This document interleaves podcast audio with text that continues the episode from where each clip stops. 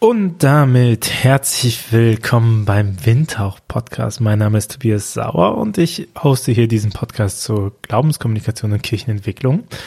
Und ich habe es fast wieder geschafft, ähm, es selbst, obwohl ich es mir selber um meinen Tag verschoben habe, ist ähm, doch jetzt auf den letzten Drücker zu machen. Also ich habe jetzt genau noch eine halbe Stunde Zeit. Heieiei. Über die eigenen Sachen reden ähm, ist nicht die größte Stärke, aber ich freue mich voll, dass ihr den gut fandet, dass ich viel, viel positives Feedback dazu bekommen habe äh, zu der letzten Folge. Einige von euch kannten den Science Slam noch nicht. Äh, jetzt, jetzt kennt ihr ihn. Viel Spaß damit. Und äh, genau, ich habe in der letzten Folge habe ich so ein bisschen ähm, nachgezeichnet von den ersten paar Anfängen von Ruach jetzt hin zu ähm, ja den dann hin zur Gründung. Ja, wir sind da stehen geblieben bei der Gründung. Und jetzt, ähm, jetzt geht's los, ne? Also was macht man? Man hat das Studium fertig, man hat Theologie studiert. Das Einzige, was das Arbeitsamt einen geraten hat, by the way, ist, äh, man bekommt Geld, wenn man umzieht in eine bessere Stadt. So viel zum äh, Arbeitsmarkt in Trier. Ähm, aber äh, das war jetzt nicht so, das war, das war keine Option. Also selbstständig gemacht, die Förderung mitbekommen. Da stehe ich da, was macht man, wenn man selbstständig ist, ne? Hm. Das ähm, ist immer die größte Frage und ich muss sagen, ich habe noch nie Kaltakquise gemacht. Also Kaltakquise nennt man das, wenn man ähm, ohne dass es eine Zustimmung gibt, ohne dass es ein vorheriges Commitment gibt oder sowas, bei jemanden anruft, den Nachricht schreibt. Ne, das, ihr kennt das alle vielleicht, diesen so, äh, wir hätten gerne das und das, äh, wollen wir nicht mehr darüber reden. Rufen Sie mich doch mal an, kann ich Ihnen eine Homepage machen, so, das, das habe ich nicht gemacht. Äh, ich dachte mir, ich konzentriere mich einfach mal auf die Sachen, die ich habe, ähm, und ja, weiß nicht. Ich habe so überlegt, ob man sich mit dem Blog selbstständig machen kann, also Dreifach Glauben rausziehen oder diese Schriftaufträge und so. Irgendwie habe ich einfach gehofft, dass es gut wird. Und dann hat sich relativ schnell was ergeben. Und da muss man auch wieder sagen, das hat auch einfach damit zu tun, dass es nicht plötzlich passiert, sondern dass man schon die Jahre davor angefangen hat, sich in diesem Sektor, also in der Frage von äh, Glaubenskommunikation oder äh, irgendwie Design und schöner machen und Verkündigungsaufträge und sowas, äh, dass man sich darum gejuckt hat. Denn ähm, 1.1.2017 offiziell selbstständig. Erster Auftrag war direkt Februar drinne. Und zwar ein richtig schöner und großer für die damalige Berufungspastoral in Trier. Ähm, einen Parcours zu bauen die hatten schon relativ viel vorgearbeitet, aber hatten noch nicht so den Punkt, wo sie sagen, hm, wie passt das jetzt gut zusammen? Und dann äh, habe ich diesen Berufungsparcours äh, mit denen entwickelt. Also inhaltlich haben die entwickelt und ich habe halt angefangen, den äh, zu designen und zu bauen und ich habe ein Heft dazu gemacht und ich habe das nochmal auch strukturiert. Also ähm, zu sagen, dieser Parcours besteht im Prinzip aus den drei Klaren. Das eine sind die diese die Roll-ups, die sind für eine gemeinschaftliche Beschäftigung. Dann gibt es das Begleitheft, das ist für eine persönliche Beschäftigung. Und es gibt noch äh, die Möglichkeit, irgendwie mit, äh, es gibt noch Aktionen, ähm, die so ein bisschen auf das Gemeinschaftsgefühl setzen, weil man da was macht, was gemeinschaftlich ist. Oh Gott, das konnte ich auch mal besser, aber es ist ja ist auch schon ein paar Jahre her. Äh, das ist, das war aber mein allererster Auftrag. Und da habe ich so eine Sache gemerkt, ich bin ja so ein bisschen mit diesem, ich designe das reingegangen. Ich mache Design für Kirche, aber es hat sich relativ schnell da schon so angezeichnet, dass das Design natürlich auch schön war, weil ich meine, das ist also da, da, da war nicht wie zu tun, um aus der Masse rauszustechen, möchte ich behaupten. Hm. Genau, sondern dass meine Stärke auch darin liegt, das halt zu durchdenken, also äh, zu konzeptionieren, zu sagen, wie passt das denn zusammen, was hat das eigentlich mit Berufungspastoral zu tun, was hat das mit dem Berufungsbegriff zu tun, hm, warum braucht man das Heft, wie sollte im Heft angesprochen werden, So, und diese Idee von diesem Begleitheft äh, ist meiner Erinnerung nach entstanden, weil es hätte so, hm, irgendwas, irgendein Goodie sollen die von dieser Ausstellung haben, für diese Berufungsparcours-Ausstellung. Und ich habe mich dann schon stark gemacht dafür zu sagen, okay, das muss etwas sein, was sie zu Hause eigenständig benutzen dürfen. Und das ist letztendlich das Begleitheft geworden. Und das ist voll lustig, weil dieser Berufungsparcours, den gibt es heute noch. Also im Bistum Trier wird er auch noch eingesetzt in der ursprünglichen Form. Und 2009 habe ich den komplett redesigned und angepasst und nochmal aktualisiert. Und das ist jetzt, wohin geht die Reise? Das ist die Pop-up-Kirche, die man sich ausleihen kann. Das ist die Grundlage davon ist die Parcours grundgelegt. Und darauf basiert auch der Firmenkurs und der Konfikurs, den wir kostenlos haben auf store.ruach.jetzt slash Firmenkurs oder Firmung und slash Konfirmation. Genau. Äh, also man muss Sachen nicht immer komplett neu machen. Man muss die Sachen nutzen, die man hat. So. Umso mehr. Umso mehr, umso wichtiger, sich mit solchen Sachen zu beschäftigen. Das war so der erste große Auftrag und der war auch schon richtig groß. Also da, das war auch schon eine gute, eine gute Menge. Und dann irgendwie, irgendwie hat sich's halt einfach rumgesprochen, dass jetzt ich Zeit habe, sowas zu machen. Ne? Also ich weiß nicht genau mehr, woran das lag, aber schon so die Tatsache, dass ich davor das gemacht habe, dass man mit Dreifachglauben größer geworden ist. Und dann ging's halt äh, relativ schnell, dass, dass, dass Leute einfach wussten, dass ich selbstständig jetzt bin und dann bereit waren, sich damit zu beschäftigen. Und das ist, ähm, ich sag's euch, wie es ist, das war auch schon, ein bisschen verrückt. Und dann kamen natürlich solche Sachen wie, ist relativ schnell, dann irgendwie für den Sommer hatte ich dann eine Anfrage für ähm, eine, eine Tagung, eine Jahrestagung und äh, so einen Vortrag sollte ich halt halten und also ich meine, das fragt jeden Selbstständigen Bepreisung der eigenen Leistung. Das ist ein eigenes Thema für sich. Und ich habe so überlegt, ich habe so überlegt und dann dachte ich mir, okay, hm, wie viel nehme ich denn für so einen Vortrag? Und dann habe ich 300 Euro genommen. Und ich dachte mir, und dann haben sie zugesagt und ich dachte mir, boah, 300 Euro für einen Vortrag. Ich habe verhandelt wie ein König wahrscheinlich so. Ich habe das, also ich habe das Maximum äh, ich habe das Maximum rausbekommen, mega geil, so viel zahlen die ein. Das ist ja, das ist ja wirklich verrückt. Naja, also was soll ich sagen, 300 Euro sind natürlich nicht viel, vor allen Dingen, weil ich ja nachher auch, ähm, weil es ja auch, weil es ja auch echt ein bisschen gebraucht hat, ne? Also ich bin da hingefahren einen Tag, ich war einen Tag bei dieser Tagung, habe nachmittags den Vortrag gehalten und bin am nächsten Tag wieder zurückgefahren. Und das ist ja das ist ja einfach verrückt. So. Aber natürlich, man darf das ja auch nicht vergessen, wenn man anfängt, ähm, bekommt man ja nicht nur bezahlt, was man da macht, sondern man bekommt auch bezahlt die Kontakte und Reichweite. So, ich habe am Anfang bin ich viel mehr ähm, solche Vorträge gegangen und das war auch okay. So nach und nach habe ich gelernt, den Preis anders zu setzen und höher zu setzen und auch mal zu verstehen, ähm, was ist überhaupt in diesem Preis alles inkludiert. Also was, was bedeutet das eigentlich? Was ist, was, was, was ist das für Geldsummen? Was rechne ich da rein? Krankenversicherung, die Steuer, die Gewinn, ne, sowohl ähm, Umsatzsteuer als auch die Unternehmenssteuer und so. Das, das lernt man alles nach und nach dazu.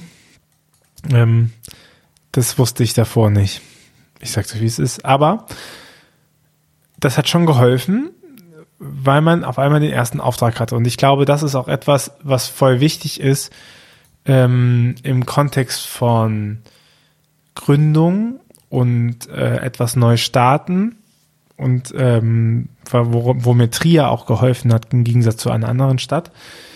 Hier war ich jetzt relativ schnell in den ersten Aufträgen drinne. Und ich glaube, das ist voll wichtig. Also die ersten Aufträge zu bekommen sind super wichtig, weil die ersten Aufträge sorgen dafür, dass man sein Profil schärfen kann. Und es ist auch voll in Ordnung, wenn das noch keine Riesenaufträge sind und noch nichts mega besonders krasses, sondern wenn es einfach ähm, die Möglichkeit gibt, dass man sich da drin ausprobiert. So, dass man einen Vortrag mal hält, dass man Resonanzen bekommt und Feedback bekommt. Hat das funktioniert oder nicht? Ähm, labert man Quatsch oder nicht? Ist das relevant oder nicht? Gibt es da Sachen, die die Leute die die Leute gut finden oder sagen die, boah, also ganz ehrlich, da, da hat er ja, da, hat er, da erzählt er mir ja überhaupt nichts Neues, ne? Also, das ist ja einfach alles so wie gehabt oder sowas. Und ähm, das war richtig gut. Und da hilft Trier natürlich voll, weil ich meine, ich bin ja gestartet mit der Perspektive, Design für Kirche zu machen. Und hätte ich irgendeine Designagentur gegründet in Köln, da wo ich halt herkomme, ne? Oder in Bonn, naja, dann, dann, dann hätte, also, was hätten die dann gesagt? Dann hätten die sowas gesagt wie, äh, ja, toll, noch eine Designagentur. also ich stelle dich hinten an, äh, bei den anderen, die hier im Café ähm, co-worken oder sowas. Deswegen, das war schon ziemlich gut. Also wenn ich nochmal gründen würde und nochmal von null anfangen würde, dann würde ich versuchen, so schnell wie möglich Aufträge zu bekommen. Einfach Aufträge zu bekommen. Gar nichts Großes, gar nichts fancy, so, sondern einfach, äh, einfach dafür sorgen, dass, dass, dass, dass, dass ich arbeiten kann. Und zwar nicht wegen dem, ich muss für andere was machen, sondern ich muss meine eigenen Sachen mir ähm, ich muss meine eigenen Sachen mir, äh, mir, mir be bearbeiten. So, ich muss lernen, was bedeutet das eigentlich? Was bedeutet Projektmanagement und so? Das muss ich auch mal klar machen. So, ich habe das ja alles nicht gelernt. Also ich komme weder aus einer Familie, wo man das kann, noch habe ich das in meinem Studium gelernt. Projektmanagement, Zeitmanagement, die ganzen Steuersachen etc. Ähm, das, das, das, dafür braucht man auch eine gewisse Anlaufzeit und es ist auch voll okay wenn man diese Anlaufzeit ähm, nutzt mit kleinen Aufträgen. Ne? Ist ja auch relativ üblich bei äh, Selbstständigen, dass dann ganz schnell dieses kommt, verkauf dich nicht unter Wert und das darfst du gar keinen Fall machen und pipapo. Und das stimmt ja auch. Also man soll sich nicht unter Wert verkaufen. Es ist ganz in Ordnung, wenn man auch seinen Wert weiß und so. Ich würde aber sagen, wenn du ganz am Anfang bist, wenn du wirklich ganz am Anfang bist, dann äh, dann fang auch klein an. So, dann, dann versuch einfach dir, ähm, dann versuch einfach dir Aufträge zu, Aufträge ranzuschaffen, so. Ja. Das waren so die ersten Jahre, ne? Also, und immer auch irgendwie der Struggle, wie finanziert man sich, weil das, die eine Finanzierung war durch, also eine Startfinanzierung gab es, Aber man will ja auch irgendwie länger durchhalten als nur ähm, die Startfinanzierung. Gott sei Dank lief es ganz gut an. Ich habe es im ersten Jahr verdoppelt. Also ich habe das, was ich als Startfinanzierung reinbekommen habe, habe ich nochmal als Umsatz dazu gemacht. Das war so eine ganz gute Basis. Und ähm, es hat aber drei Jahre gedauert. Im dritten Jahr 2019, also im dritten Jahr, ne, nach zwei Jahren Arbeit, im erst, Anfang 2019 hatte ich den ersten Auftrag, der wirklich über ein Jahr lang ging. Also wo man, wo über ein Jahr lang ähm, Geld geflossen ist. Und ähm, ja, das, das muss man sich natürlich auch klar. Davor war es halt immer von Auftrag zu Auftrag. Und natürlich waren die Kosten auch deutlich geringer. Da kommen wir bestimmt, da kommen wir im dritten Teil nochmal drauf, wenn es so darum geht, so Veränderungen von eigenständig selbstständig zu ähm, Firma selbstständig, mit Mitarbeitern selbstständig, so. Das heißt, ich wusste ja relativ einfach, was ich brauchte. Ich brauchte mein, mein Gehalt, was ich mir auszahle. Ich war davor Student. Ich brauchte überhaupt nicht viel. Ähm, und genau, Deswegen war das, äh, war das relativ einfach, aber es war schon sowas in die nächsten Monate reingucken und sich überlegen, okay, wie viel brauche ich jetzt? Aha, wie viel habe ich? Okay, bekomme ich das hin? Und man musste ja auch für jeden, man musste ja auch die Steuerrücklagen setzen. So, das ähm, ist echt hart, weil das dritte Jahr killt die meisten Selbstständigen, weil man dann die Steuer, äh, die Steuer oft zurückzahlen muss, die Steuer vorauszahlen muss und die Krankenkasse wird nochmal abgerechnet und so. Und das sind, ist echt viel, das war bei mir. Das war bei mir Anfang 2019 und das waren einfach äh, 15.000 Euro in einem Monat, die für die unterschiedlichen Töpfe gezahlt werden mussten. Und ihr könnt euch das vorstellen, wenn man 15.000 Euro hat in einem Monat, bei einem Monatsumsatz von ich weiß es jetzt nicht mehr ganz genau, so 50 bis 70.000, dann ist natürlich klar, dass das keine Summe ist, die man einfach so findet oder die man als Kredit bekommt, ne? sondern das ist schon eine Summe, die musst du über diese zwei Jahre dann zur Seite gelegt haben, sonst, äh, sonst bist du dran. Ja. Super spannend in dieser Zeit war auch noch, ähm, das war ja das Beratungsgeschäft, ne? Ähm, ich bin da umgegangen und habe Aufträge gemacht und ich habe halt auch äh, Projektaufträge angenommen. Also ich habe auch so wie den Berufungsparcours in Auftrag für kirchliche Institutionen ähm, Sachen entwickelt und Produkte designt. Und die kamen eigentlich immer ganz gut an. Und dann sind zwei Sachen passiert. Das erste ist, sie kamen sehr gut an, aber ich konnte sie selber nicht verteilen, weil sie ja für etwas gemacht worden sind, ne? weil sie nicht bei mir waren, sondern weil sie für etwas gemacht worden sind. Und das zweite ist, ähm, ich hatte auch paar Ideen, paar, wie ich finde, sehr gute Ideen, die aber nicht so auf Anklang gestoßen sind. Also das habe ich immer noch. Ich habe immer, immer so paar Ideen im Kopf, die man mal gerne machen wollte. Ein paar setzen wir jetzt mittlerweile alleine um und ein paar natürlich auch cool, wenn wir Projektpartner finden, ne? wie zum Beispiel bei der Academy. Ähm, schon lange im Kopf, aber erst mit einem Projektpartner konnten wir da den, den Anschub finanzieren und so. Naja, und ähm, das hat mich schon gestört. Also mich hat's gestört, dass ich diese Sachen, die wir, die ich gemacht habe, nicht irgendwo verteilen konnte. Und das zweite war, dass gewisse Projekte, die ich gerne angehen würde, halt nicht auf dieselbe Gegenliebe gestoßen ist, wie sie in meinem Kopf cool waren. Und dann kam es dazu, dass ich mir überlegt habe, ähm, ich hätte gerne, ich hätte so gerne einfach ein gutes Exerzitienheft. Ich habe noch so die Exerzitien im Alltag Erfahrung aus meinem Studium da. Ich sag mal, die waren eher so, geht so, weil es auch einfach, weil es sehr, sehr, sehr steif war von dem, was man machen durfte und was man nicht machen durfte. Ähm, so krass feste Regeln, ähm, sehr fokussiert auf ein Ergebnis schon. Und ich dachte mir, damit, damit bekommt man ja niemanden irgendwie in diesen, also dann bekommt man ja niemanden dazu, dass es den Leuten Spaß macht. So.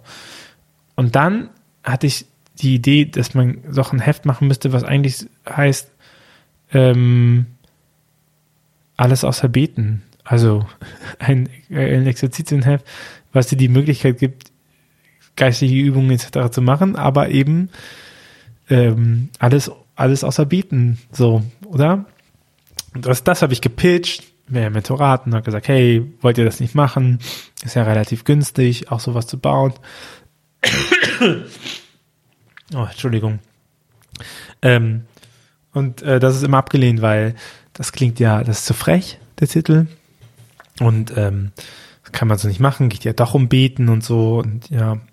Dann habe ich mal geguckt, wie viel kosten mich sowas im Druck, was sind die Risiken und das Broschüre damals, haben die so 400 Euro gekostet für 1000 Stück und dann dachte ich mir, kann ich riskieren, die 400 Euro zu verlieren, dass es keiner kauft, kann ich das riskieren? Und dann dachte ich mir, okay, möglich, es ist möglich, das, das zu verlieren. Also habe ich angefangen, das zu machen. Und so ist der Store entstanden. Das ist die Genese vom Store. Alles außer Beten ist die Genese vom Store. Also der Punkt, dieses Heft zu machen und das war krass, das zu sehen, wie es sich am Anfang einfach verkauft hat. Also das ist total faszinierend. Voll viele Leute haben darauf gewartet und so. Was man natürlich da sagen muss, ich habe seit 2015 einen Instagram-Kanal ich habe den nie richtig gepflegt gehabt, bis ich mich selbstständig gemacht habe. Dann fing das so ein bisschen an, dass ich den mehr gepflegt habe. Mittlerweile pflege ich den ja relativ gut. Ähm, mal mehr, mal weniger, aber schon, ist ja schon ein wichtiger Kanal. Das heißt, die Leute wussten auch davon, ne, dass es mich gibt und die haben mir auch währenddessen gefolgt. Wir haben seit Tag eins auf allen Ruach-Sachen, also das heißt schon vom, ähm, vom Blogprojekt Reifer Glauben an eine Newsletter-Anmeldung. hm wir wussten nie, was man mit diesem Newsletter macht. Bis jetzt, äh, bis jetzt ja Svenja da ist und äh, Svenja ja Gott sei Dank diesen Newsletter äh, cool und, und gut äh, schreibt und, ähm, und, und wartet. Genau, aber äh, am Anfang keine Ahnung, was man damit macht. Aber das waren natürlich die, die Sachen, äh, womit man ähm, das waren natürlich die Sachen, womit man äh, direkt Leute erreichen konnte und sagen konnte, guck mal, hallo, wir sind hier, äh, habt ihr nicht Lust so? Und dann waren es halt schon, also dann bin ich jeden Tag äh, damit zu dem, äh, jeden Tag damit zum, zu der Post gelaufen und habe gesagt, hier, hi, ich bin wieder da. Ähm, ich hätte noch mal was zum Abgeben. Ich schaue gerade nach nebenbei, so im Store, wie viel waren das eigentlich, ja? Also es war so im einen Jahr 90 Bestellungen. Und so, als sie es gelauncht haben, waren da so 40 Bestellungen. Und dann dachte ich mir, krass, das funktioniert. Das ist ja verrückt. Und dann habe ich äh, angefangen, so ein paar andere Sachen zu entwickeln, wie die 10 Fragen, 60 Sekunden. Das ist auch aus dieser Zeit, sehe ich gerade, das ist ja verrückt. Ich dachte, das wäre viel später, aber okay, das ist auch aus dieser Zeit. Ähm, es gab die Newsletter, darauf kommt man aufmerksam machen, ja, und dann hat es funktioniert und so hat sich der Store aufgebaut. Ne? Also ihr seht ja jetzt, was der Store ist. Daraus ist ein Verlag erwachsen.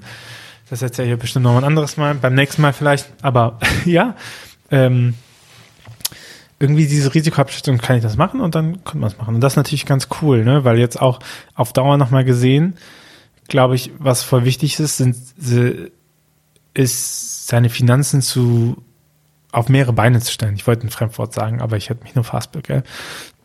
Deine Finanzierung auf mehrere Beine zu stellen. Und was ich schon damals gesagt habe, ähm, ist, dass, dass irgendwann äh, wird die Wirtschaftsleistung sinken und mit sinkender Wirtschaftsleistung wird die Kirchensteuereinnahmen sinken. Und woran die Leute immer knapsen werden, das ist ähm, Freelancer, Externe. So, das heißt, man muss sich irgendwie gut positionieren, dass man für die unentbehrlich ist und dass man da einen guten Status hat. Oder man schafft es, ähm, oder und man schafft es halt Material zu, bereitzustellen, weil das halt etwas ist, was ähm, Leute kaufen werden. So, die werden eher Material kaufen, als meine Person einzukaufen, weil das Material halt günstiger ist, als, meine Person einzukaufen. Und das ist irgendwie ganz cool, oder? Und das Schöne war dann auch, dass wir in diesem Store natürlich auch Sachen machen konnten mit unserem ästhetischen Empfinden oder mit meinem ästhetischen Empfinden, so die halt schön aussehen. Und was soll ich sagen? Jetzt haben wir 2023. Corona hat es auch nochmal mehr gezeigt. Äh, es war nochmal rapider. So, es waren nicht 15 Jahre, maximal 15 Jahre. Dafür wurde ich übrigens schon belächelt, dass das viel zu schnell gedacht ist. Aber you see now. Ähm, ja, Corona hat es nochmal beschleunigt und äh, siehe da, also wenn der Store nicht wäre, dann sähe es ganz schön schlecht aus um die Firma. Es ist schon relevant. Wir haben die letzten drei Jahre ist, sind unsere Umsatzeinnahmen 50 Prozent aus dem Store und 50 Prozent aus dem Beratungsgeschäft. Wobei man natürlich sagen muss, dass das Beratungsgeschäft mehr Gewinn macht als der Store, weil im Store müssen wir drucken, einkaufen etc. Aber man merkt schon, dass es ein sehr, sehr relevanter und wichtiger Bestandteil geworden ist. So. Und dass die Wette aufging. Also, dass es halt gut ist, einen eigenen Publikationskanal zu haben, weil letztendlich ist es ja genau das, ne? So, überlegen, wie gehen, wie gehen Straßenexerzitien? Ach ja, schau an. Ich kann das mal ausprobieren, wie Straßenexerzitien funktionieren. Das ist, ähm, das ist verrückt. Ich sage euch, wie es ist. Es ist einfach auch ein bisschen verrückt, dass das, dass das alles funktioniert. Und äh, dass das, das und ich meine, das ist, also überlegt mal, das ist halt 2019, ne? Das war ein Jahr vor Corona. Das, äh, das ist ja, also, ich weiß nicht, wie es euch geht, aber das ist ja irgendwie wild. Das ist wild. Ja, und ich schaue jetzt gerade nochmal rein in den in die Statistik von dem Jahr 2019 Jahr, also von dem ersten Jahr und also man sieht schon, dass Leute zu Weihnachten Sachen gekauft haben und so. Also jetzt glaube ich mal 2020 rein. Es ist auch äh, verrückt. Ich habe ja auch nebenbei den Ordner offen mit den ganzen Projekten, die wir gemacht haben für die Welt. Ne? 2021 2020, Ende 2021 kam man halt, es war nicht immer einfach, das Heiligenprojekt. Das war das erste Buch, äh, was wir geschrieben haben. Ähm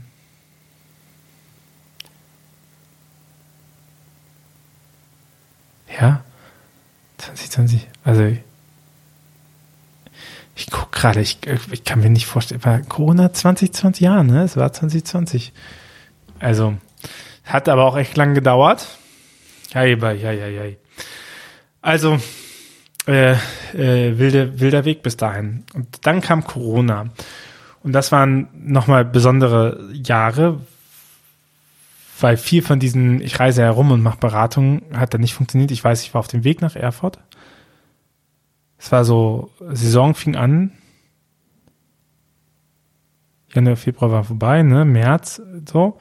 Ich fahre so hin und auf dem Weg dorthin wurde der Shutdown mit allem verkündet und ich sitze da in, Bahn, in der Bahn und ich bekomme einfach vier Absagen für die nächsten vier Termine, die kamen. So eigentlich ausgebucht und ich dachte mir einfach nur, oh shit, was mache ich jetzt? Ich habe mit Tiffany, die ja bei uns jetzt auch Grafikdesign und sowas macht, ich weiß, ich habe noch dann mit dir telefoniert und gesagt, komm, wir, irgendwie, irgendwie schaffen wir das, wir reißen uns zusammen.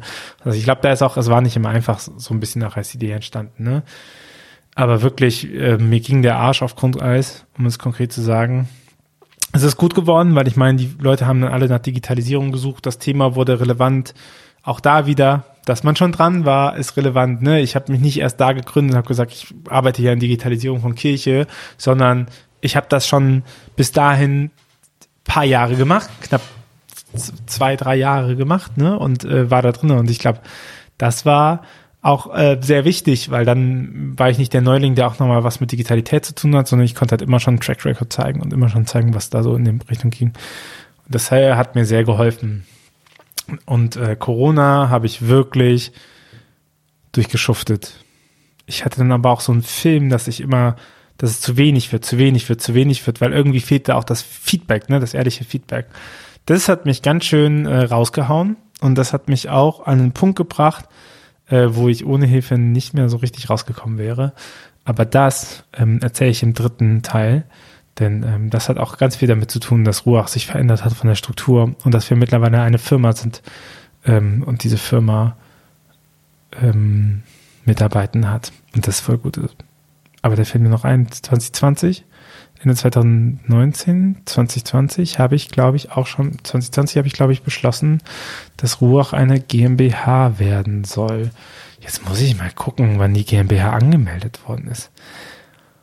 Also ich weiß nicht, wie es euch geht, ne? Aber ich finde diese äh, Corona-Daten, die, die sind, ähm, die sind auch bei mir so alles in einem, alles so grob in einem Kopf, Topf äh, drinne.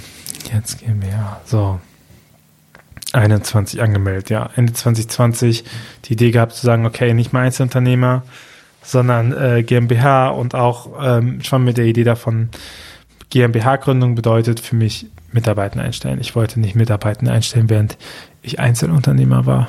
Denn das hat nochmal andere Risiken. Hat Vor- und Nachteile, aber so. Ja, an diesem Punkt sind wir, kurz vor der GmbH-Gründung. Deswegen machen wir hier mal einen Schlusspunkt. Äh, vielen Dank, dass ihr zugehört habt. Schickt mir gerne weiter Feedback bei Spotify, in den Kommentaren, per Nachrichten, Insta etc. Äh, wir hören voneinander und ähm, dann bis dahin. Macht's gut. Ciao.